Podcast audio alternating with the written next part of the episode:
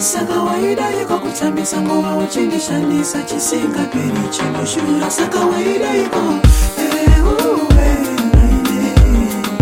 sakawaida iko kutambisa nguva uchindishandisa chisingaperi chinoshura sakawaida iko usandifuratire nawe maidi kana nini zvavaniwemera ndizvitaure? Taifano chevera tese kuita kwenguva. Kwezafadza iwe ndichiitira woruva aiwa asingaperi chinoshura ndakamara kufomadzwa nerunako rudo rwemupfungwa risingabate kana mwoyo waidei naiwe maidi kweza pandakafuma ndichiedza vakaruru mashoko munzeve ichibuda nenyimwe. Dai ndakaziva tungamiri nguva ndakapedza ndichiedza fadza iwe maidei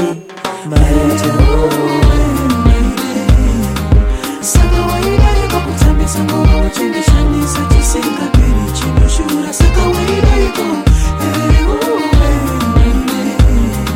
saka waidariko kutambisa ngoro uchindishanisa chisingaperi chinoshura saka waidariko saka uno day ndaneta nekunyengerera each and every day. Bhutsu yapera ndofambira iwe. Ndachimbozvibvunza kuti unondipe hapana kana chandinotadza hapana binzi dzawafraya dzawanda kunyengerera thingi kwakwana athink chimbondipa kadiki kamukana. Ndombotsvaga mumwe ari nani anondipa maziriro ari nani cause baby unonetsa kunge uriwe naka ndikaramba ndinewe ndoita munyama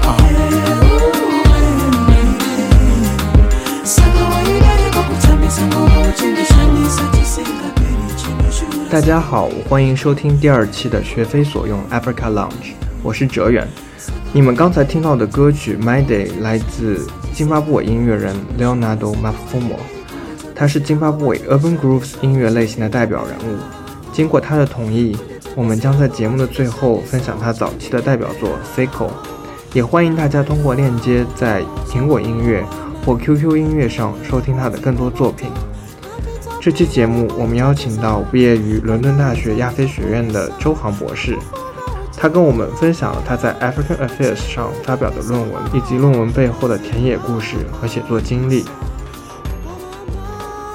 那我们欢迎周航，然后还有我们节目的另外两位主持人明清和立方，跟大家打个招呼吧。大家好，欢迎收听学非所用播客。嗯，很高兴跟大家再次相遇。大家好，我是立方。大家好，呃，我叫周航，现在在挪威的克里斯迈克尔森研究所做我的博后，去年刚刚从伦敦大学亚非学院的政治与国际研究系毕业。谢谢哲远、明清还有立方的邀请，然后也很高兴能有这个机会在这个平台上跟大家聊一下大家共同感兴趣的一些关于非洲研究的议题。第一个问题其实也是我们在第零期节目的时候讨论过，我们当时讨论我们是如何进入非洲研究。那我们也想问一下周航是怎么进入非洲研究这个领域？可能第一次对非洲研究或者非洲出外大陆有一点点印象的时候，是我零七零八年第一次出国在法国读书的时候吧。那是第一次去到一个可能有比较多非洲同胞居住的一个国家，跟我之前可能原来对法国的想象并不太一样。在那边读书的最开头两年的时候，有机会接触到一些法语非洲学术圈出版的第一批关于中非研究的一些书籍，譬如说其中一本书籍的你封面给我留下非常深的印象。那个封面大概就是一个黑人的保安撑着一把伞，给一个中国的胖胖的一个老板撑伞的一个图像。就那一刻就觉得这个是非常。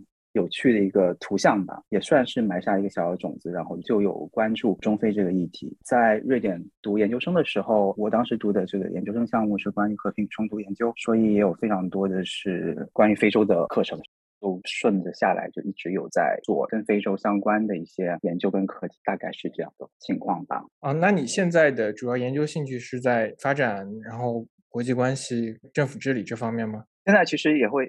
有点尴尬吧，我觉得就是刚来到这个博后项目，然后见到新同事都会第一句话问你，就会说：“哎，你的学科背景或者学科兴趣是什么？”然后因为在我们这样的研究所，其实。一直都是 economics，他们是占就是金字塔顶峰的。然后我现在基本上会介绍自己时候会说自己一只脚在政治学，一只脚在人类学，至少在方法论的层面上，主要关注一下是跟发展相关的吧。现在博后的项目主要是关注的是西非地区的海洋问题，就是西非的手工作业的渔民是怎么样跟外来的工业渔船之间互动的。就为什么博后会选这个议题啊？是因为刚好博后有这个议题是吗？对对对，因为我们的整个项目有三个博后，一个做太平洋地区的，然后一个主要关注中国渔民，但是也是在非洲，他做东非，然后我是做西非的。然后我的角度主要是看非洲渔民，我自己也蛮想，第一有机会可以做一个可能跟基建有点相关，但又不太一样的方向的一个议题，也希望能够也转一个地区去做吧，也希望能做一个，就譬如说不兴语国家地区，或者是不在东非的一个地区吧。那我还想问，那你当时怎么选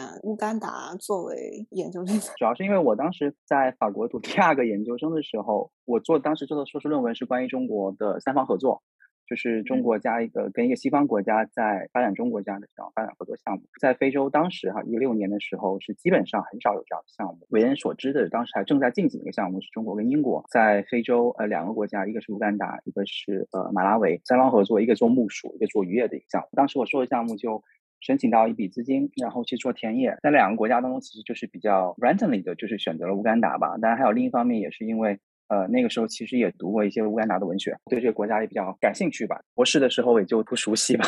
所以就继续选择在乌干达。当然，第一个田野也做的比较愉快吧，有一定的积累跟感情吧。对，然后所以就继续选择做了乌干达。好，接下来说回 African Affairs 上的这篇论文，为什么又会关注到乌干达的这个公路建设呢？其实当时刚开始在伦敦大学亚非学院开始博士的时候。其实大概只是知道说自己想做一个中非的议题，希望更加能关注非洲的视角。当时基本上决定的国家就是乌干达了。第一年花的时间就是基本上想说确定一个相对更加确切一点的一个研究问题吧。然后那时候就是感觉说中国在乌干达可能就是基建 presence 比较重要，在乌干达这个特定的国家里面就尤其是水坝跟道路。只是觉得可能道路的研究相对好做一点，就是没有选择做水坝方向的议题吧。哦，可能还有一个原因吧，就是因为其实当时做一些前期调研的时候，就发现了准备去乌干达这个田野时间段，就是一七一八年。之前的一年左右的时间，其实乌干达的道路的管制体系是出现了一些比较重大的这种机构变化吧。总统换了一个新的这个领导人，从报刊上能读到一些消息，就是这个领导人进行一个大换血，所以那时候可能也会觉得说，哦，这可能是有张力的一个一个案例吧。那所以就觉得，OK，那就先暂时定这个方向或这个领域，然后去到那边田野的时候再看。还是回到这篇论文本身了，能不能简单介绍一下这篇论文的主要观点？这个论文它主要的观点其实就是发展合作方逐渐多元的大的背景之下，不再是由西方发展合作为主导的这样的一个国际发展合作大背景下，那中国的到来到底对非洲来说意味着什么？在这篇文章里面，希望通过乌干达道路机制的建设，以这样为一个视角或一个抓手吧，具体是通过乌干达国家公路局的机制变迁这一个特殊的场域。然后去观察中国的到来，尤其是中国在二零一零年之后，无论是从呃金或者是从这个承包商大量涌入到乌干达市场的这样的一个情况下，到底对乌干达的道路发展合作的机制建立带来什么影响？结论就是，一方面中国的资金或者是说中国的承包商到来，的确是给乌干达道路局或乌干达政府有更多的选择的余地吧，在实现自己的。道路建设这样的一个雄心，但另一方面，在道路机制的完善或者建立这个层面来说，这就涉及到，譬如说乌干达公路局的机制改革，或者说整个道路体系的这种 institution building 或者是 governance 这一块的话，其实还仍然是以西方发展合作为主导的这样的一个情况，中国并没有非常多的参与到进这里面进来。那你刚刚就提到了说。乌干达公路局的这个机制建设，其实很大程度上还是依赖于西方的这些合作者。那可以具体讲一讲西方的合作者如何参与到这一个变革中的吗？对，这里我可能在文章的其实最后一部分，主要是依赖于一些历史材料，包括一些当时在乌干达公路局做的田野。我想去证明的两点吧。第一点就是乌干达道路建设从殖民时期到现在，一直有个由西方主导的一种沉淀式的。如果借用一些德国或者法国人类学家他们的概念，sedimentation 沉淀式的这种机制的遗产。当然，乌干达本身它就是一个英国的殖民地，那所以乌干达在殖民时期的公路局跟道路体制管理完全是由英国人搭建起来的。在殖民后。也主要是通过世行的建设或者世行的一些干预，对乌干达道路体制进行完善。其他其实就是一些非常大家比较熟知的一些发展干预的一些历史演变吧，包括像七八十年代的 Structure Adjustment Program。那那个时候其实西方有主张说非洲的政府太大了，那我们需要去撇除掉一些建设的一些元素，需要一个小政府。但是其实，在上世纪九十年代呢，又开始转向这种扶贫，重新的去主张国家机制或国家能力建设这个的重要性。所以到九十年代的时候，我们又看到新一波的西方援助和西方的合作项目吧，也再次关注到这个机制建设这一块。在乌干达这个案例当中，比较特殊的可能就是从九十年代开始，主要是世行还有英国，包括还有丹麦等主要几个西方发展援助国吧，他们主导下。希望建立一个独立的，他们叫做半自治 （semi-autonomous） 一个公路局。希望这个公路局呢，是一方面跟政府保持了一定联系，在但是又是脱离于乌干达的国家工程部的管理。他希望这个公路局是一种商业化的形式去运营。它其实基本上就是模仿英国的一些 agency 的这样的一个模式吧。所以从九十年代开始呢，就西方的干预基本上朝这个方向去做的，一直到二零零八年干预了大概十五年的时间吧，最终是建立了乌干达这个公路局。其实从乌干达公路局建立之后的最开头几年，尤其三四年的时候，基本上乌干达公路局所有的运营资金。基本上都是完全是由西方的发展合作方去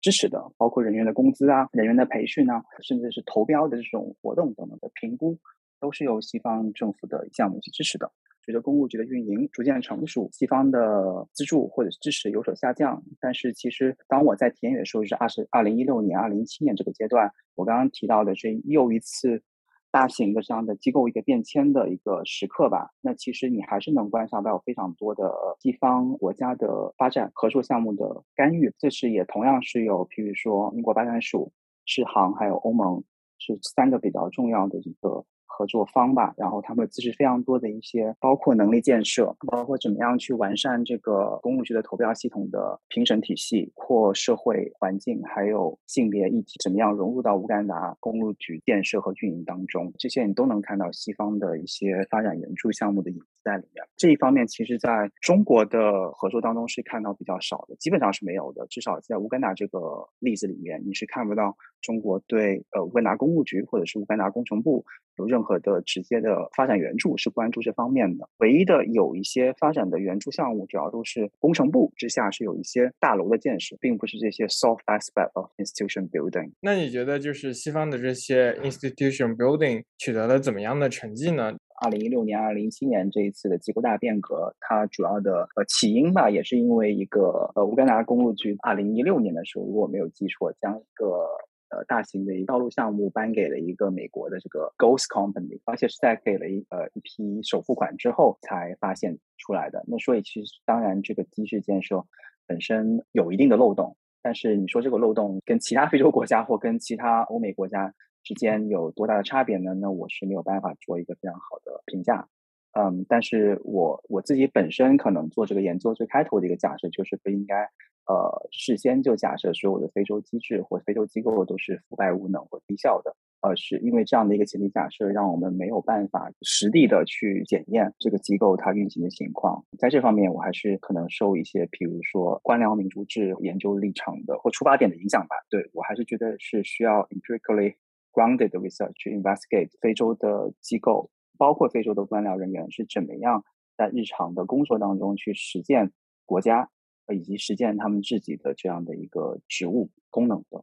而在这个实践的过程当中，可能会有很多在西方政治学或者传统政治学当中定义为是非正式的 informal 的，或者是 incompetent 没有能力的，或者是 illegal 的非法的一些渠道或者是行径，但其实可能背后都是有一定的原因吧，甚至在某些情况下，可能这些在西方看来并不是完全符合规定的一些官僚做法。它其实可能是因为受限于当地的资源有限，或者是其他一些结构性的问题吧，你的一些官僚们提出一些解决的方案吧。就是那你文章的另外一部分，其实更主要的是关注中国公司在乌干达的一些活动。那能不能介绍一下中国公司在乌干达的一些历史现状？对，但我的文章可能没有做一个非常充分的一个历史回顾吧，但至少当然也不是涉及到中国在乌干达的所有的领域方面的合作。但在道路方面的话，其实跟中国在其他非洲国家的一些经济发展或经济合作的模式非常像嘛。最开头是呃一两家公司通过援助项目首先到了乌干达的，参与到其实当时是水坝的建设，然后后面就寻获到一些机会就留下来了。道路就是中国承包商进入乌干达的一个起源吧。道路这方面其实真的主要是从二零一零年左右开始，就能看到非中国的承包商吧，然后不管是在投标还有建道路建设方面，都是占据一个主导的地位。具体的数字可能真的要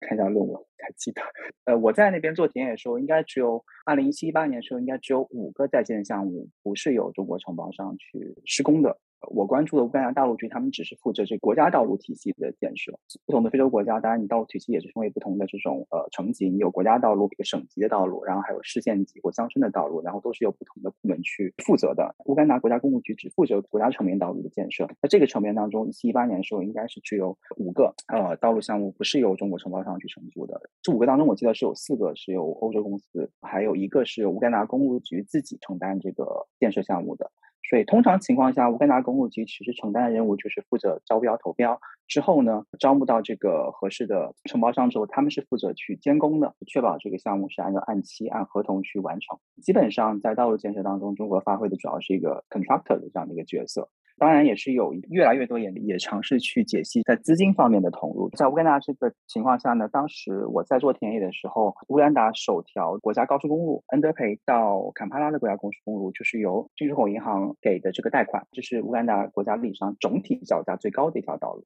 呃，我离开田野的时候，大概是二零一八年年初的时候，乌干达西部的油区道路准备由中国公司去开工，背后的这个道路建设资金也是由中国政府提供的贷款。所以是有这样几条比较大型的道路建设是由中国的政府去承担这个融资的角色，但是我的文章当中也尝试去 demystify 吧，就是中国这个融资至少在乌干达这个国家里面它的重要性。我最终的结论，至少在乌干达这样的一个特殊的案例当中，中国由于是提供贷款去建设一些 visibly 就比较大型一些项目，可能会给大家造成一种错觉，就是乌干达的道路融资主要是由外方甚至是中方去提供的，但其实数据上并不是这样显现的。乌干达的道路建设大部分的钱还是源于乌干达本身国家政府的财政收入。然后，如果具体到乌干达的国家公路局，他们这个机构每年收到的拨款当中的话呢，那其实来自中国的这样的财政拨款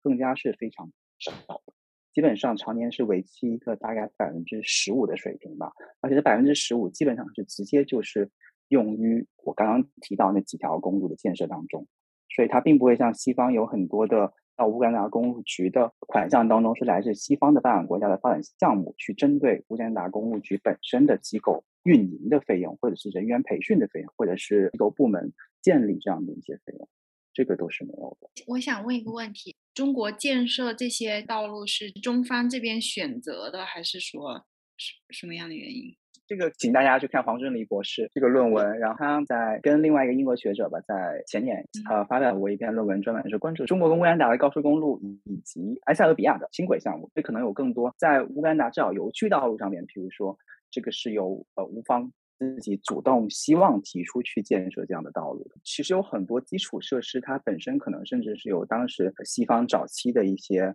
发展合作项目，他们提出的一些想法。然后后面因为种种原因未能成型，可能二三十年之后呢，这样的一个想法呢又重新复活了。然后这是只是刚好有中国这样的一个贷款的提供方，以及有这样的一个承包商吧，愿意去承担这样的工程项目。当然我们要看具体到哪个项目啊。正理他那个调研的结果就是说，在这个恩德培乌干达高速公路当中，那个穿越到坎帕拉这个市区的，所以理论上你也应该是要找坎帕拉市政府去协调的或商议的。按照黄正黎黄博士的这个研究，就发现其实。市政府基本上是被 bypass 掉了。他们的结论是说，可能这条项目在一定程度上又能够满足索韦尼，就是乌干达国家首脑，他需要去争取坎帕拉以及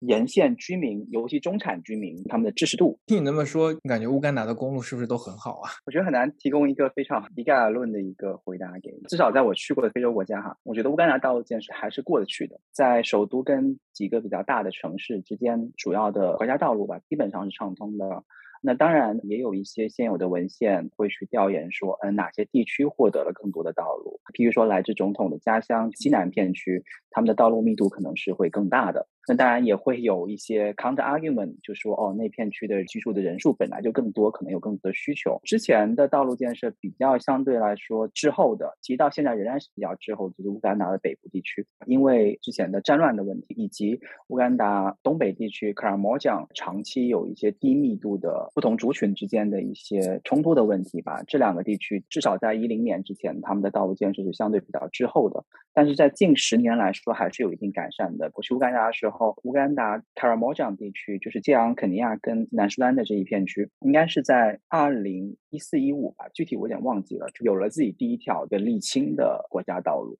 就是仍然是有一定的在进步吧。但是的确，从整体的，如果我们只是单纯看数据的分布上，还是首都地区以及西南片区是最为发达的。道路的坑洼，我觉得这是另外一个可能比较更大的议题，在我自己研究是没有涉及到的，就是这个道路维护的问题。甘达国家公路局其实是有一个 directorate 是负责监工的，就是监督项目的实施、合同的实施，也有一个 directorate 是负责这个 maintenance 的。但是跟很多其他非洲国家比较相似的就是，可能对建新的道路的热诚会比维护旧道路的热诚会多非常多。可能跟其他三位一样，就在做非洲做田野时，会对这个有些市区的道路会比较 frustrate 吧。就是你每天如果是花的非常多时间，而且如果你是主要选择公共交通这样的一个搭乘方式的话，其实真的是非常耗时耗力的。但是呃，也有一些人类学家的研究，我觉得这方面还是非常有趣的，就是去做这种道路沿线的人们的日常的这种社会性，然后还有经济活动。这个就涉及到我们在问题提纲里面。提到的一个延伸问题，这应该是立方体的吧？就是普通民众是如何看待公路建设，或者说中国的参与，然后普通民众他在这个决策过程中的参与是怎么样的？这个是你论文中没有提到的一个问题，但是不知道你在研究或者在整个博士论文中有没有提到这个问题？对，其实在整个博士论文当中，我也没有怎么关注这个问题，因为在整个博士论文当中，我关注最主要的就是乌干达国家公务局，就是官僚。所以，其实我的论文到最后乃至是高层政治也谈的比较少。然后，在你刚刚说的像底层参与，或者是民众日常使用道路的经验这方面的话，其实也是完全没有涉及的。除了我自己作为一个道路使用者有一些民主制的一些 v i g n e t 之外，基本上是没有任何涉及的。然后，在乌干达，可能我能了解到的一些情况，当时我在的时候，有一个是 NGO 吧，主要是关注这个道路的安全问题的。当然，这个 NGO 背后也是。会获得一些西方的发展援助项目的一些支持吧，就是关注这个 road safety 等等之类的。所以民众有一定但是比较少的渠道去反映这样的道路安全的问题。至于说在道路的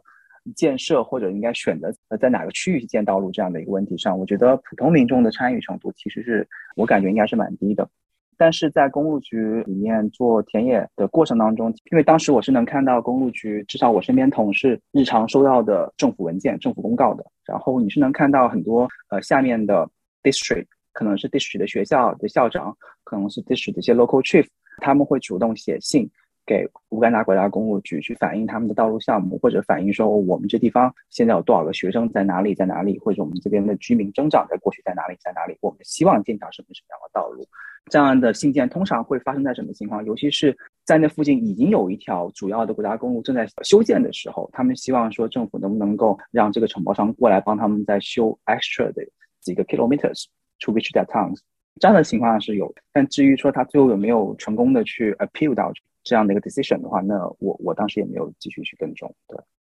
那我知道，就是你在论文也提到，就是说你在那个公路局是当当实习生，那是怎么找到这样一个实习生工作，然后是如何被他们公路局接纳作为一个研究者呢？对，这是一个比较意外的结果吧。对，当时我去到乌干达最开头的时候，其实是首先联系了几个中国承包商，因为开头我的想法是，是不是有这样的可能，在承包商。获得一个田野的这样的一个机会，能够去他们的一个营地待一段时间，然后我觉得可能刚开始的几个接触吧，我觉得自己的研究对于他们而言附加值比较少吧，然后我也很难让说服我自己以及说服对方去接受我这样一个 outsider 去在他们的一个 camp 或者在他们的公司总部里面去驻扎一年以上这样的一个时间。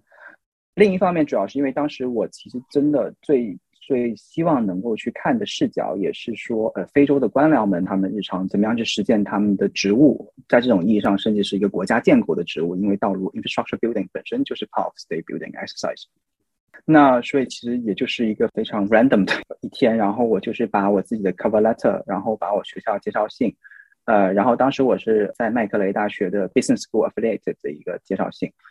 带几封介绍信，然后就去到了乌干达国家公务局。当时就是在前台问了，就是说啊，我有这个想法，我希望在这个机构做一个研究。然后前台也没有直接拒绝我，他就跟我说，你可以去人事处找人去问一下。然后人事处的一个职员接待我之后，他就看了一下我那封信。看完那个信之后呢，他其实当时就告诉我一件事情，他说你要把这个信件的抬头改一下，因为最开头我准备这个信的时候，我是写 To the HR Department of Uganda National Road Authority。啊，然后他说你需要改成 to the director，就是 of the the whole Uganda National Pro Authority。然后我当时就急急忙忙的去到附近的一个大学里面，就是把这个信件改完。改完之后呢，就重新回到这个人事处，把这个信函交上去了。大概其实就一周之后，我就收到一个电话，然后就跟我说，你现在 you have a letter at URA，啊 Uganda National Road Authority，you can come and pick it up。然后其实当时还有点忐忑吧，因为他电话当中并没有说，哎，你是被录取还是不是被录取。然后收到之后就非常惊讶的发现，就是说我被他们 offer 了一个一年的这样的一个实习的机会。他们把我派去的这个部门也的确是当时我在自己的 cover letter 里面提到的一个部门，就是因为我还是希望研究一些中非之间的互动，所以必须是一个部门，那是有一个 substantial 的这样的一个 working 的 relationship with 呃中国的承包商的。那所以他们把我放到去这个。叫做道路发展处吧，Directorate of Road Development。所以这就是一个非常意外的收获吧。就是一方面，我觉得就是你可能非常忐忑不安的去递这封信，然后这个结果也是我自己没有意料到的这么顺利的。过了一个周末，我就去道路发展处去报道了。然后这个道路发展处里面呢，其实又是有不同的科室的。其实刚开头呢，当然第一方面就是要跟你第一个接头人去去介绍你的项目。但这里面我觉得有非常多可能比较难处理的问题吧，就是第一方面是你作为一个外来者，你怎么样去跟一个日常需要去接受你会接受你的存在吧，在这个处室里面一个外来者存在的这样的一个人去介绍你的这样的研究项目，一方面希望让他们不要有非常多的戒心对于你的研究项目，不管是我自己的这个 racial 的这样的一个 presence，或者是我自己作为中国人这样的一个身份当中，啊，尤其是他们也是经常跟中文打交道这样的大背景下，怎么样让他们。不认为，譬如说我是某个中国承包商的一些代理人之类这样的一个情况，所以我基本上一开头就跟他说，我希望研究就是看你们日常怎么样上班。然后他问了一下我的背景，其实因为当时这个接待我的这个人他是。其中一个科室，这个科室是完全就是负责监工中国承包呃外国承包商的项目的科室。他其实听到我你是来自一个政治学或者是发展学的这样的一个背景的时候，他就说：“哎，其实你可以去负责这个土地问题，就是收取土地的问。他觉得里面可能有更多的这样的一个社会议题，我会更加感兴趣。但我就说：哎，那我可能之后我愿意去这样在这个大处室里面轮回。”那所以我就基本上就是先跟他说，那我就先在你们这个科室待着，然后其实到最后呢，我也是在那个科室就待了一年。我想问，那你日常就实习生主要做什么工作啊？啊，其实我觉得之前有个点还蛮有意思的，就是，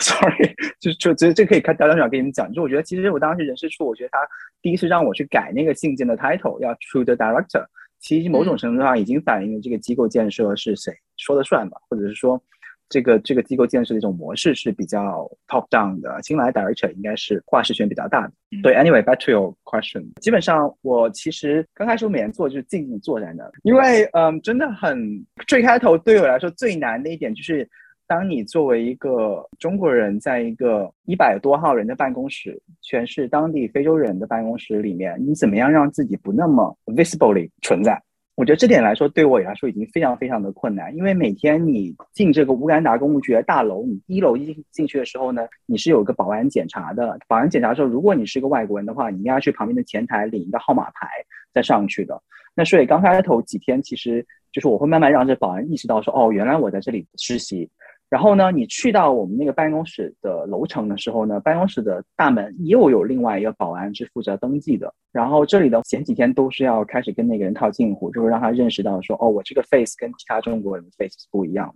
他们最开头其实也是先将我直接就呃说让我去跟负责坎帕拉恩德培高速公路的处室的负责人这个科员吧，去跟他去工作。那所以我最开头的几天其实。其实不只是几天了，最开头几个月，我就是静静坐在那，然后呢，就每天就是先看所有的关于这个乌干达坎呃恩德培高速公路的文件档案，以及所有我的算它算是我的直属上司吧，某种意义上，他们的跟其他政府部门的一些文件的沟通啊，email communication 啊，那当然你就会慢慢的跟一些同事比较熟，然后可能在逐渐的去跟他们解释一下你到底想想做些什么。啊，然后你感兴趣的问题是什么？但另一方面，我觉得也有一些东西可能是比较某种程度上是比较出乎我意料，但其实也不是出乎我意料。就是非洲官僚他们在办公室，也就是拿着电脑在打，就是每个人人手一台电脑，然后每天只是发 email，然后可能就打电话，然后各种会议。那其实我也自己非常好奇，其他的 anthropologists of 这些 bureaucracy，他们他们到底是怎么样做研究的？就从我自己的角度看，我真的是觉得，OK，你如果你就在这个办公室里面。你真的能够观察到的员工之间的互动，或者他们怎么样监工，其实是比较困难的。所以到后期的时候，我就会主动申请跟他们去项目长期，比如他们每周的周会，或者是月会，或者是季度会议，跟他们一起去看。啊，那所以也是借助这样，我可能跟了不同的同事去过乌干达各个大区吧，西部、北部、东部的道路上都待过时间。但当然我待的时间也不长啊，每次可能跟他们去一到两周的时间，有时候可能去一到两次。然后看他们怎么样跟跟一些 local 的 actors 去 engage 的，他们一条道路通常会有两个工程师去负责监工。他们其实工程师负责除了要去负责监工这个中国承包商或者是外国承包商的工作之外呢，他也要跟非常多当地的，包括像议会的议员，包括像当地的居民，包括像 local chief 当地的政党的代表处去进行汇报，或者是有问题去反映，还有包括一些 local 的 kingdom。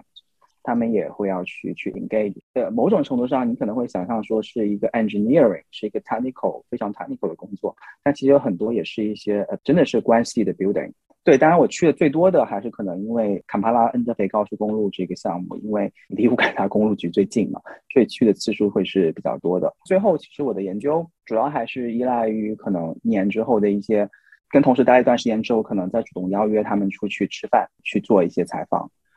这又回到另外一个问题，我觉得是，当你去做一个机构民主制，而这个机构本身在进行一个大变动的时候，其实是非常，是一种属于日常非常之张力非常之大的一个大背景。这个新来的局长，他之所以来，是因为之前的这个腐败案例，因为之前这道路颁给了一个影子公司。那所以这个局长新来的第一步，他开头用了几个月时间熟悉了这个机构之后呢，他就把所有机构人员都炒鱿鱼了。然后要求所有机构员再重新申请，那所以我刚过去的时候呢，大概是仍然还是处于这样的一个恢复的状态，就是他们大概招了一千来个人，当然也有些旧的员工留下来了，仍然在处于招募新员工的这样的一个过程当中。所以我进去的时候呢，可能已经脱离了最紧张的时期，但仍然是处于一个比较紧张的时期。的意思是说，呃，很比较谨言慎行吧。他们周围跟我说，其实你现在已经比较好，你现在来时间之前他们会更加。非常小心在上班上上班的时候你要说些什么东西啊？呃，然后跟同事打交道怎么样说呀？另一方面也是因为这个新来的局长。其实任职之后，他是有专门成立一个调查部门的。然而，这个调查部门呢，基本上都是有警察的背景的。这些调查部门对于我们的同事来说，其实就相当于是一个 everyday 的 surveillance。对于他们来说，就是他们会非常担心，说自己做什么东西会被监控，会因为什么样原因，他们可能会被要求离职，会有罚。那对于我一个外来人，呃，而且某种意义上，我是经过他们的。顶头上是同意进来的一个外来人的这样的一个身份，他们最开头跟我要讲聊什么问题，其实从我自己比较自反性的角度看，我觉得如果我是他，可能我也会比较 cautious about what I said。所以我觉得我最开头的田野都非常的压抑，就是嗯，我并没有 觉得田野最开头非常有趣，对，然后我会觉得说每天去到那个办公室是一个很多张力的地方，然后这个张力。而且某种意义上，因为你其实带着是一个非常直来说，我觉得是一个不单纯的目的，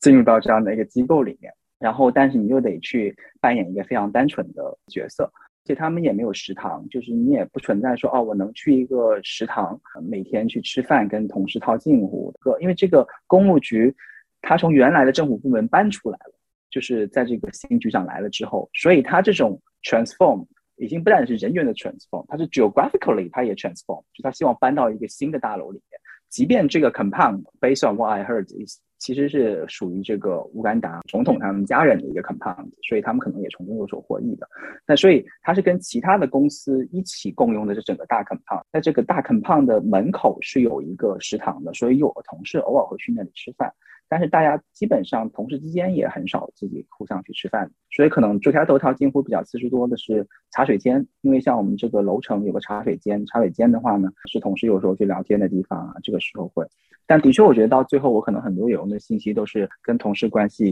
比较熟悉之后，可能会主动邀请他们出来喝个咖啡啊，或者是吃个饭。在这个时候，我觉得需要跳脱出这个机构这样的一个场域或空间的时候，我觉得他们能够更加的舒服的去去聊天。因为我觉得在这样的一个非常重视 monitoring 跟 discipline 的这样的一个机构改革当中。就是这个机构 public space 跟员工的私人的 space 这个 line 是非常的模糊的。譬如说，他们会有员工跟我提到过，就说他们的合同里面甚至会提到说，哦，如果你犯了什么什么事，我们是有权利去你们家里去收什么什么什么什么样的东西，会有这样的条款。所以对他们而言也是，就是这个机构的 institutional public space 跟这个 private space 其实是非常 blur 的。他们甚至有时候会担心，即便他们在外面的一些聊天，他们也认为是有可能会去被监听到的。那当然我。从我的角度来看，我开头可能是比较难去理解他们的这样的一个解释吧。但慢慢的，我觉得可能因为是这样的一个机构改革的方式吧，对，可能会造成他们这样的一些想法。所以很多的一些跟中国承包商原来有比较好关系，乃至私人关系比较好的一些工程师，他们可能也会刻意的去减少跟中国承包商的私底下的交流，就他们自己也会开始在这种 blurring between the public and private space 的时候，尝试自己去建立起这个。frontier 跟 boundary 对，但总体而言，我自己的田野过程，我觉得还是张力很多吧。尤其是当你尝试在去不同的部门采访的时候，有非常的困难。就比如我曾经去人事处采访过，然后呢，本来那天那个人他是希望能够就是约到一个会议室去的，结果我们早上去看那个会议室门锁了，去不了。所以最终呢，我们是在他的办公室，然后他的办公室是跟大概七八个人 share 的，然后他的主管也在那里。那其实这个时候，你再去问他当时机构的招募问题啊等等之类，会变得非常非常的敏感。这个采访过程自己也非常的纠结，就是一方面你觉得好不容易约到这个人，但另一方面你就觉得问什么都是官方回答。就是同样的情况，也是我尝试去接触这个采购部门的。那其实采购部门本身是最最敏感的部门。同样那一天也是这样子，就是最后我们是在他的办公室，这种公共完全公共空间的一个办公室。那所以乃至说你就会非常注意你自己提问的语调啊，你的内容啊，你怎么样去框架你自己的问题方式。所以最后所有的 engagement 可能我觉得比较呃对我来说是比较启发性，也通常都不会在机构里面，或者是在我跟他们下乡的时候，在路上的聊天啊。嗯，这样的情况下，我觉得可能是会比较好的。另外一方面，就是可能会去采访一些已经退休或者离职的人员，因为这可能是另外一个已经在台下的人，他们去看台上的情况，可能他们也会更加愿意跟你去聊一些东西。再者就是看这个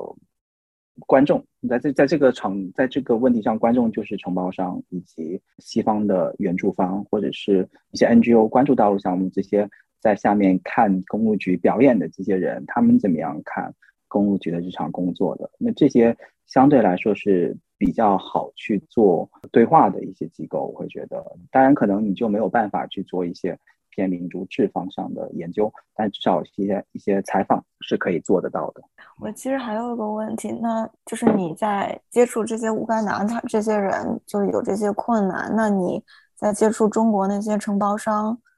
对，就是我觉得中国承包商或者中国对话者吧，我觉得，当然我的最主要的最后采访对象肯定是中国承包商，呃，也有一些的张力在吧。就是一方面，我觉得是当他们很多人得知我在乌干达公路局获得这样的实习岗位之后，他们当然非常好奇，说，哦哦，这是一个什么样的存在？然后会他们因为经常也会来办公室嘛，然后可能就会经过我的桌面跟我打个招呼，但其实这时候我又非常的尴尬，因为我觉得我不能跟他说我对话用中文。那这样的话，可能我同事会觉得说，就是你们在聊什么？但是你可能会希望通过中文跟这个中国承包商建立一些比较好的联系，因为他可能会能成为你的一个采访对象。所以这基本上是我的日常的一个一个现状。跟中国承包商可能会，你会当然希望通过不同的渠道跟他们拉近比较好的关系吧。但一方面，因为他们知道我在公务局实习之后，他们会对我更加感兴趣。嗯，可能私底下会问我一些公务局的情况，但是我都会回答，就是我的基本的态度是我不知道，而且真的我都不知道，因为他们可能通常会对采购 方向比较感兴趣，但我根本不在采购部门。然后另外一点就是可能会我会积极去参与一些他们经常呃一起的一些体育活动吧，比如说羽毛球啊或者健身，这样可能会认识一些跟我年龄段比较相仿一些年轻人。我觉得还是比较困难，在于说中国的承包商是一个比较充满男性气质的一个场域，这相信各位都都都有这样的一个经验。站在我的角度看，就是怎么样去 perform 一个他们能够理解的这样的一个男性角色。这里面涉及到吃饭上的礼仪，涉及到谈论的话题，涉及到喝酒的礼仪。涉及到种种可能大家能够比较常联系到的一些充满男性气质的中国社交的一些场景我没有跟中国人、中国学者一起做过田野，所以也不知道其他我的身边的同事，哪怕是非常平时我们私底下会交往非常多的中国同事是怎么样去做这方面的田野的。但在我的角度来看，我跟中国承包商打交道也不是大家可能想象的那么自然而然的，呃。容易吧，就是还是有一个入门的仪式，我觉得就有点像可能我们看非洲小说里面这些 initiation，呃，rite，no，就是你还是有一个入门的仪式，你你你是需要按照一定的标准去去去表演的。我会我不知道呃你们三位的经验，但在我的经验就是我会甚至觉得说跟我的田野，尤其是我的 informant，在那个意义上，他们要建立一个朋友的关系。对于我来说是有极度困难的，因为我会觉得你一方面你其实是在非常努力的，在营造各种跟他的接触的点，你会拼命的希望找方式说让对方能够喜欢你，在某种意义上，或者说你们有共同的话题，所以你其实是在不断努力去创造一些 contact point，但是这个你所有的初衷都还是希望获得一些信息，所以对于我来说，这段关系从最开头就是非常的不纯粹，以至于说我。即便到出田野之后吧，我还是会有非常多纠结，怎么样去跟我的田野对象保持一定的联系。我会觉得说，他譬如说跟我跟你们三位建立这样的一个关系是完全不同的。我觉得当时对我来说的确是一个挑战吧，这也会对我的下一个田野，我也会有蛮多的一些，一方面当然是积累了，但另一方面我也觉得是会有些触吧。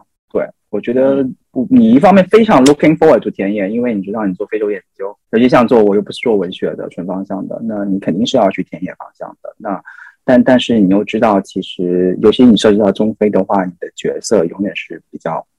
尴尬的，或者是时常有张力的。对对对，哎，我特我特别理解你做中非的感受，因为我之前写硕士论文，我也是写艺术中的中非。我我反正是有到情绪特别崩溃，就再也不想做这个研究的时候。我觉得你，我觉得可能跟嗯，可能哲远或者甚至想到俊男，也许他们可能跟你有一些比较相同经验。因为我在想，我的研究对象是艺术家，他们还是很想要 exposure，所以会很乐意的就分享自己的故事。他们也比较自然吧，比较随性，所以也比较容易，相对比较容易保持一个比较好的关系。对。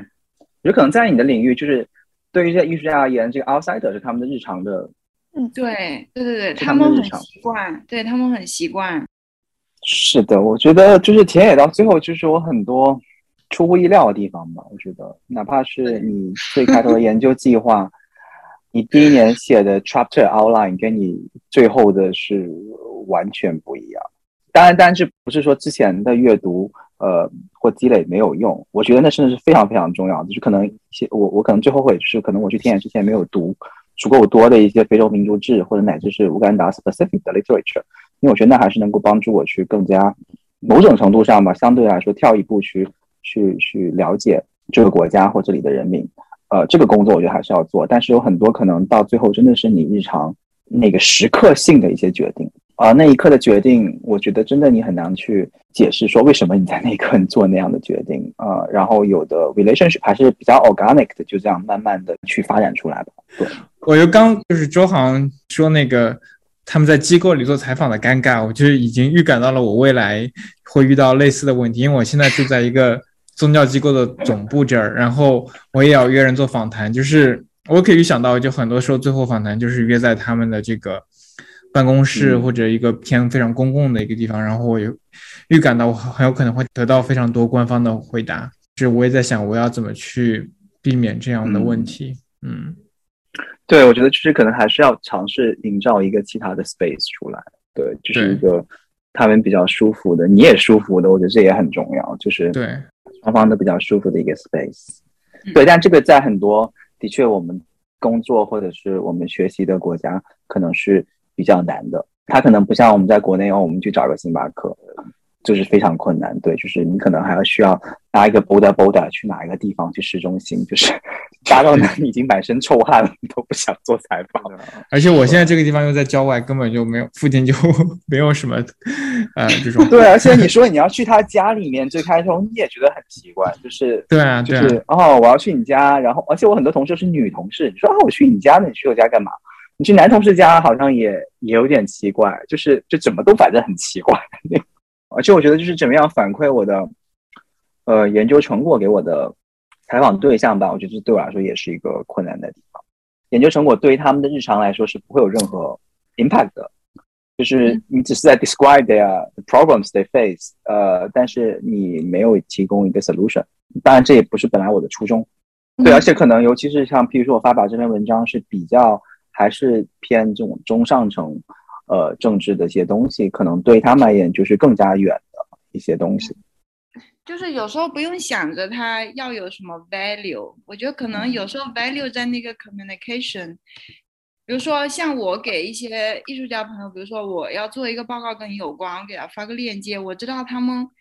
他们连无线都没有，他们是不可能来参与的。但是至少让他知道，你不是说你获得这个资源之后，你从此就消失了，就是让他知道我是真的很感谢他跟我分享这些信息，然后感谢他对我的信任。对，我觉得可能价值就在这个点上吧，倒不在于他们觉得哇，这替他们解决了什么生活问题一类的。对对对对，而且就是这个问题意识必须要在，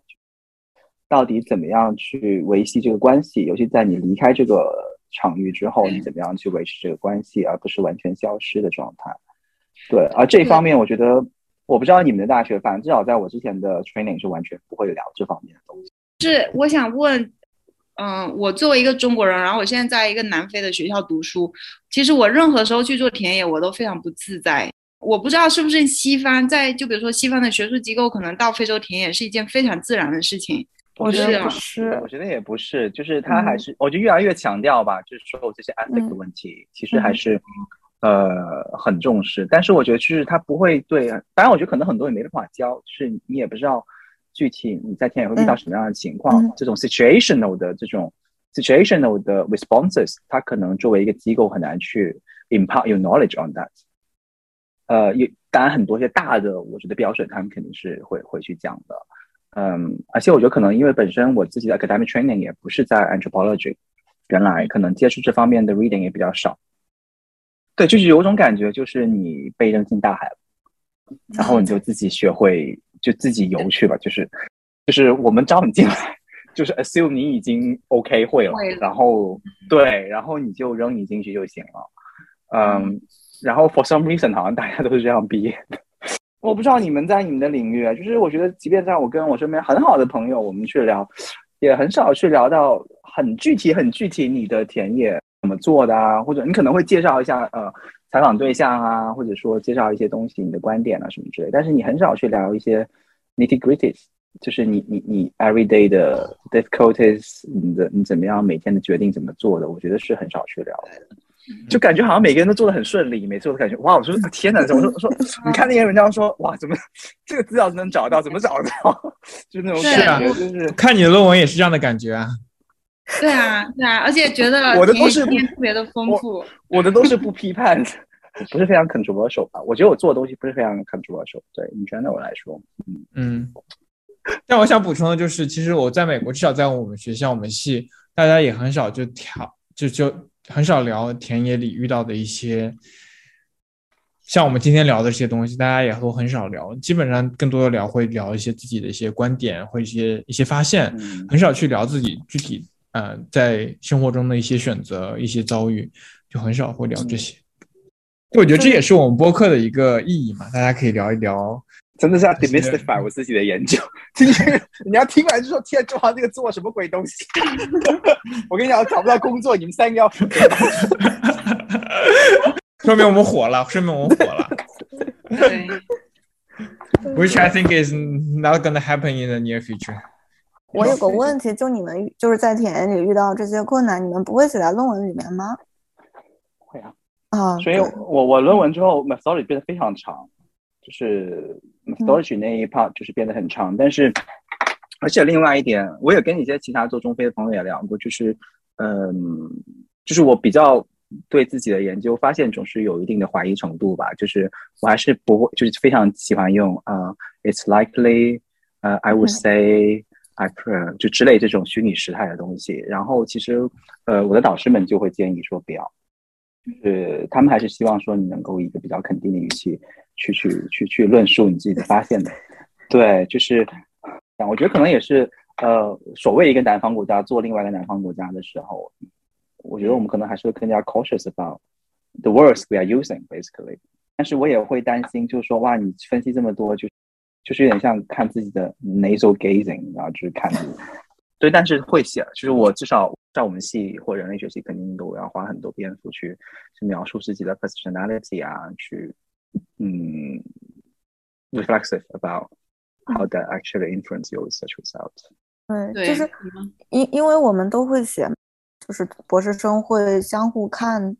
嗯，各自的论文，然后所以我就会看到他们在田里面也遇到困难，就是基本上所有人都会遇到困难，嗯，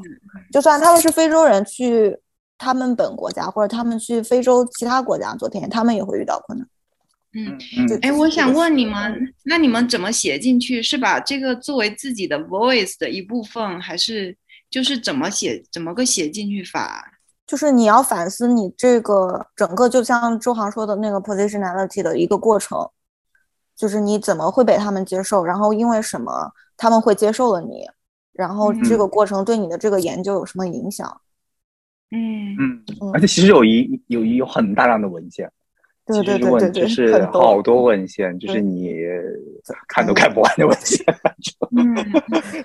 就有人真的会专门发发期刊，就是专门讨论自己的怎么样做田野的。对，不是那个太多了。对，嗯嗯，对。我导也提醒我要写这个方面的东西，因为我现在住在这个总部这边，然后他们给我提供吃住，所以我导就觉得说你肯定要反思，说他们为什么对你这么好，然后这样的这样的。待遇对你的研究会有什么样的影响之类的？嗯，我有一个问题，你你当时在公路局工呃实习一年，他们给你发工资吗？没 有没有，但我这个问题都不发，没有发没有发没有发工资。对，其实所以你最开头呃，我也跟他说了，好像不要，我记得我申请信可能也写了说我不需要被赔，然后其他们公路局工资不低。嗯，他们公务局实习生的工资也不低。对，其实这也是在于说，你到底在何种程度上是个 insider 的问题。就是你哪怕你在那里面了，那譬如说，他们其实最开始没有想过要说，呃，帮我去申请一个机构的邮箱。那最后我是自己费力，我就申请到了一个机构的邮箱。但申请到机构邮箱，你后面遇到的问题就是你要被 include 到哪一个 email group，那个东西也是你不能够 control 的。然后，在另一方面，譬如说，你哪怕进了机构，那如果他们很多 message 通过 WhatsApp。那你其实是很难去让他们说你能加我进你们那个二十多人工程师的 WhatsApp group 里面吗？我觉得也是，我也没有问这样的问题。就是你的 insiderness 还是永远还是不可能是一个负。对对对对，就这个东西可能也像刚刚明星说的，你就肯定也要在 methodology 上要聊这个怎么样去影响研究发现，你就什么 limits 吧，某种程度上就是还是要 acknowledge 的，就是 the picture you get is always not full，就是它还是一个。扒手的一个一个 picture。我我突然在想，我我觉得我可能问题在于我从来没有觉得我离开过田野，就是我嗯，一直在反反复复，然后我就觉得我一直在里面，然后每次去的感觉都不一样，想法都不一样。然后即使我回到南非了，我也一直跟他们中的一些一直保持着联系，然后就感觉总是觉得很难保持着距离思考这个问题，好像慢慢的就转向我自己的 engagement 是什么。最近不是也有那种讨论，就说你田野不是说你到另一个地方啊什么，你田野中和田野外的这个区别其实不是很大。而且到最后，只要是写完的论文都是好论文，对，只要写完就行。对，然后写不了的故事就来播客上说。对对对对，对，就是写写能写完的论文都是好论文。我真的觉得其他都都都对，其他都不是很少，只要只要只要下笔写就好。那我们接下来要不要讨论一下论文怎么写的？论文那么多章节，为什么选择这一章去投出去？然后为什么选择 African Affairs？投稿之后经历了怎么样的反馈？然后怎么样的修改？OK，嗯，第一个我真的是非常诚惶诚恐。我觉得我们身边很多的学者，比我年轻的很多学者都发了非常啊影响音质更高的顶刊，就是太多了，就是嗯，帮我说罄竹难书，但是这是一个贬义词，好像不太好。这篇文章最后是 base 在我写的第一章的一大部分，嗯，也不是全部，是一大部分。嗯，这一章的内容是我从田野之后回来。呃，写的第一章，然后其实也是因为当时，呃，我把这一章的内容给我的三导，还不是一导二导，给我三导看完之后，他很鼓励我说，你可以考虑投一下这篇文章，然后他会觉得说，呃，蛮适合在 African Affairs 或者是在呃，他当时也提过 Rope，就是另外一个叫 Review of African Political Economic 的期刊上，说你可以考虑一下，但他会更建议说 African Affairs，他说。在他看来，这也是在这个领域比较好的呃期刊。那我当时其实是嗯，也算是听了他的建议吧，然后就开始着手说想怎么样把这篇文章改成一个期刊的形式投出去。嗯，整个投刊的过程其实还是蛮曲折的吧，因为我第一次投这样的呃有这样影响因子的一个期刊吧，然后我也不知道我需要。有什么样的一个期待？我改了之后投了大概三个月，就有第一个回复，是有这个杂志的编辑回的。杂志编辑就希望我对里面一些内容进行改，改了之后再给他们去投。那我大概花了一个一个月时间，按照他的观点去改了一些。然后投了之后呢，那大概就是又有两到三个月没有消息。然后他们回复之后的那一天。我应该大概我还记得很清楚，我是晚上收到那个 feedback 的，收到其实是非常震惊的，就是是有点 traumatized 到现在都，因为我可能跟哲远聊过吧，就是我忘记有没有跟哲远聊过，就是当时我一打开那个 review comment 大概有一万字，他们找了四个，呃，找了四个 reviewer，然后给了我大概一万字左右的 comment，我整篇文章但是当时大概只有八千多字。而且你当时可能我才写到论文第二章吧，然后你看到很多 comment 的时候，你就觉得生无可恋，就是觉得嗯，还有必要写你的论文？当然里面有比较呃语气比较好的一些呃 reviewer，但是也有一些语气比较 straightforward 的一些呃 reviewer。嗯，但是我觉得比较好的是，第一是这个 journal 的 journal 的 editor，他其实首先是 summarize 了，我记得当时八个点。啊，他们希望我进行改进的地方，就 summarize 这四个 report。但大家最后还说了句，他说：“但是 we expect you to revise your paper according to the comments made by the reviewers。”所以大家按照你们也知道，就是你就还是需要给这四个 reviewer 去做这个一字一句的回复的。呃，而且我记得非常清楚，是有一个 reviewer 说我这篇文章太 pro China，另外一个 reviewer 说我这篇文章太不 pro China，太 against China。然后我当时觉得，天啊，就是。就是是精神分裂嘛，就是就是为什么同一篇文章，大家可以读出完全不一样的这种 indication 出来。所以我当时其实看完那 review document 之后，我就立刻关电脑，然后我就睡觉了。就当天我再没有干任何事情，因为就是有种被抽干的感觉，就是虚脱的感觉，真的就是。然后我其实他给我半年的修改期限，我其实那半年都没有看过这篇文章，我也不想看。呃，我就是没有勇气打开那个 review comment 的 documents，但在半年结束之前，我就给那个 editor 发了封邮件，我说解释一下我的情况，因为当时我还在写论文嘛，而且当时开始疫情了，哦，我就跟他说 ask for 就是三个月的吧一个 extension，但那个 editor 非常爽快给了我一年，对，好像再给我一年，我记得是印象中，对，嗯，那我就 take advantage of that，然后其实最后我真的开始认真着手改这篇文章的时候，是我写完论文了，写完整个博士论文之后，我甚至是我回国隔离的期间。我再开始努力的去改这篇文章，然后再返回去。最后就是你去 response 那个 review letter 也花了一万字，所以这个过程要费努力比我想象的要多很多吧。我只能说，对，也运气比较好，就是他我修改了一次之后，大概等两三个月，他就 response 就说，呃，他们会 accept。所以我其实只经过一次修改，然后他们就就是。按照 external review 这一层，我只经历过一次修改，他们就 accept 了。但是 accept 的时候呢，他也付了又有两个 reviewer 的 comment。我不确定这两这两个当中至少有一个是之前不是之前的四个的，我可以知道有一个是直接就说过，另外一个又是要 make extra 的呃那个修改。那所以我就要按照那第二个这个可能是第五个人，我觉得呃的修改意见再去改，那个大概又花了一两个月时间嘛。对，修改完之后的话呢，然后又提交上去之后呢，那这次就是基本上就是这个整个 journal 的最最大的这个 editor，不叫最大的，其中一个 editor 又给我了一些反馈，所以又改了一轮。但现在基本上就已经是确定会接收了。他改完之后的话呢，那期基本上就是进入一个期刊发表的流程了。所以他们会有不同的这个 editor 之间。呃，这个看完，他又给另外一个看。那所以刚刚我在说完这个大 editor 看完之后呢，他又给另外一个 editor，另外 editor 呢，他看完之后，其实对我的英语的写作也提出了意见，希望我把我的句子改得更短。就是可能因为我之前有，就是我觉得可能自己有时候写作写的句子其实比较冗长，嗯，所以那里又又花了一段时间改。所以其实如果呃。去 Afghan Affairs 期，现在所有期刊你都能看到他那个投稿日期、修改日期、什么呃 editing 日期等等之类的。反正从开始到最后，我这篇文章出来，差不多整整花了两年时间。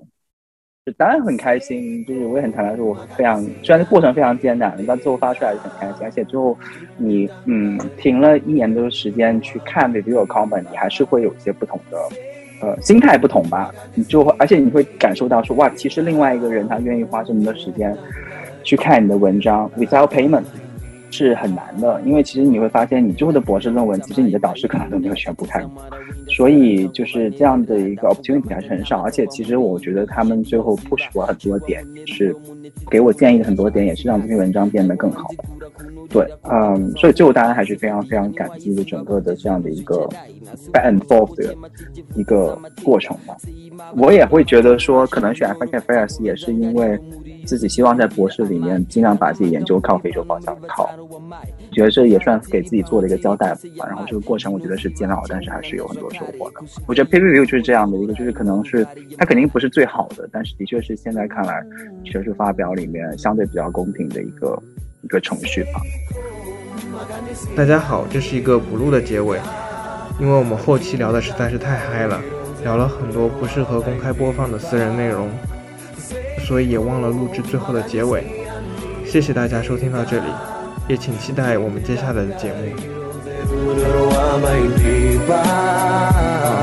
Zvisinei ndichashanda nesimba sokutaura kwamaitsa ukashinga uchakunza kuitsa kwenyamai kwaipfuura kwemurume zva nezuva maimukira musika kuti tidye tichigutsa. Haiwa riri rudo rwaiva chiedza kwatiri nyango zvazvo. Nyika yaibaya maitipa chokuisa mutsoka. Kana kwaitonora maitipa chokupfeka haiwa kwaipisa maitipa zvitonodzo zvangwanangara nezviroto maedzangano dzeupenyu. Chigadza ramangwana usazomumbe yamashanga pogama unamadze nokuti mwari vanoona kana zvangu ndaitadza chose mairegerera amai. Ndanga manga muri pano muri vatano wamai taizofara tiri pamwe tiri tose yamai ndinoziva chaunana zvakare kusvika iro ziorurugari wamai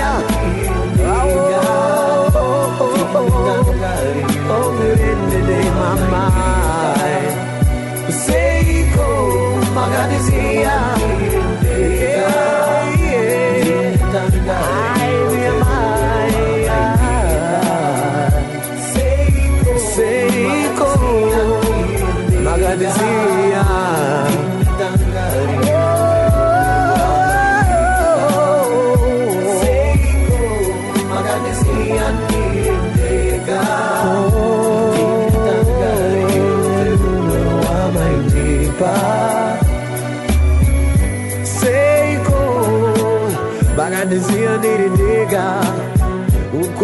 buzzing now, my. Oh, Oh, oh, oh, oh, oh, oh, oh, oh, oh, oh, oh,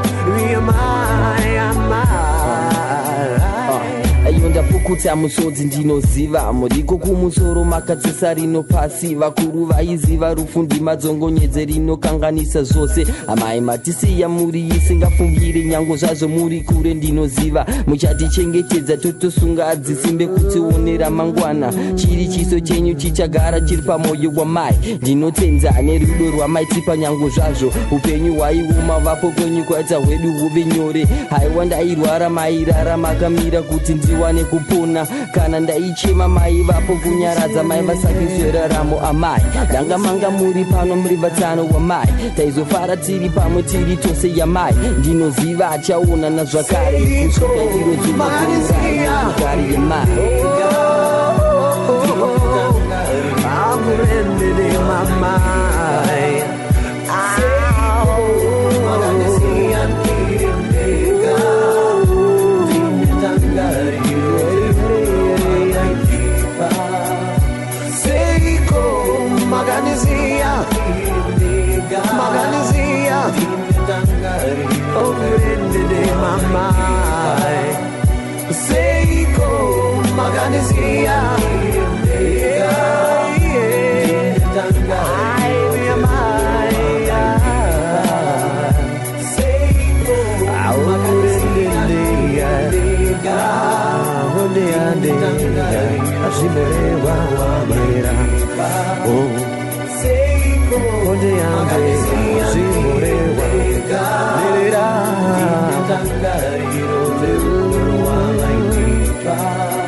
Maganizeko, maganizi andirindiga Dinendangariro zerundo amaindipa Seiko, maganizi andirindiga Dinendangariro zerundo amaindipa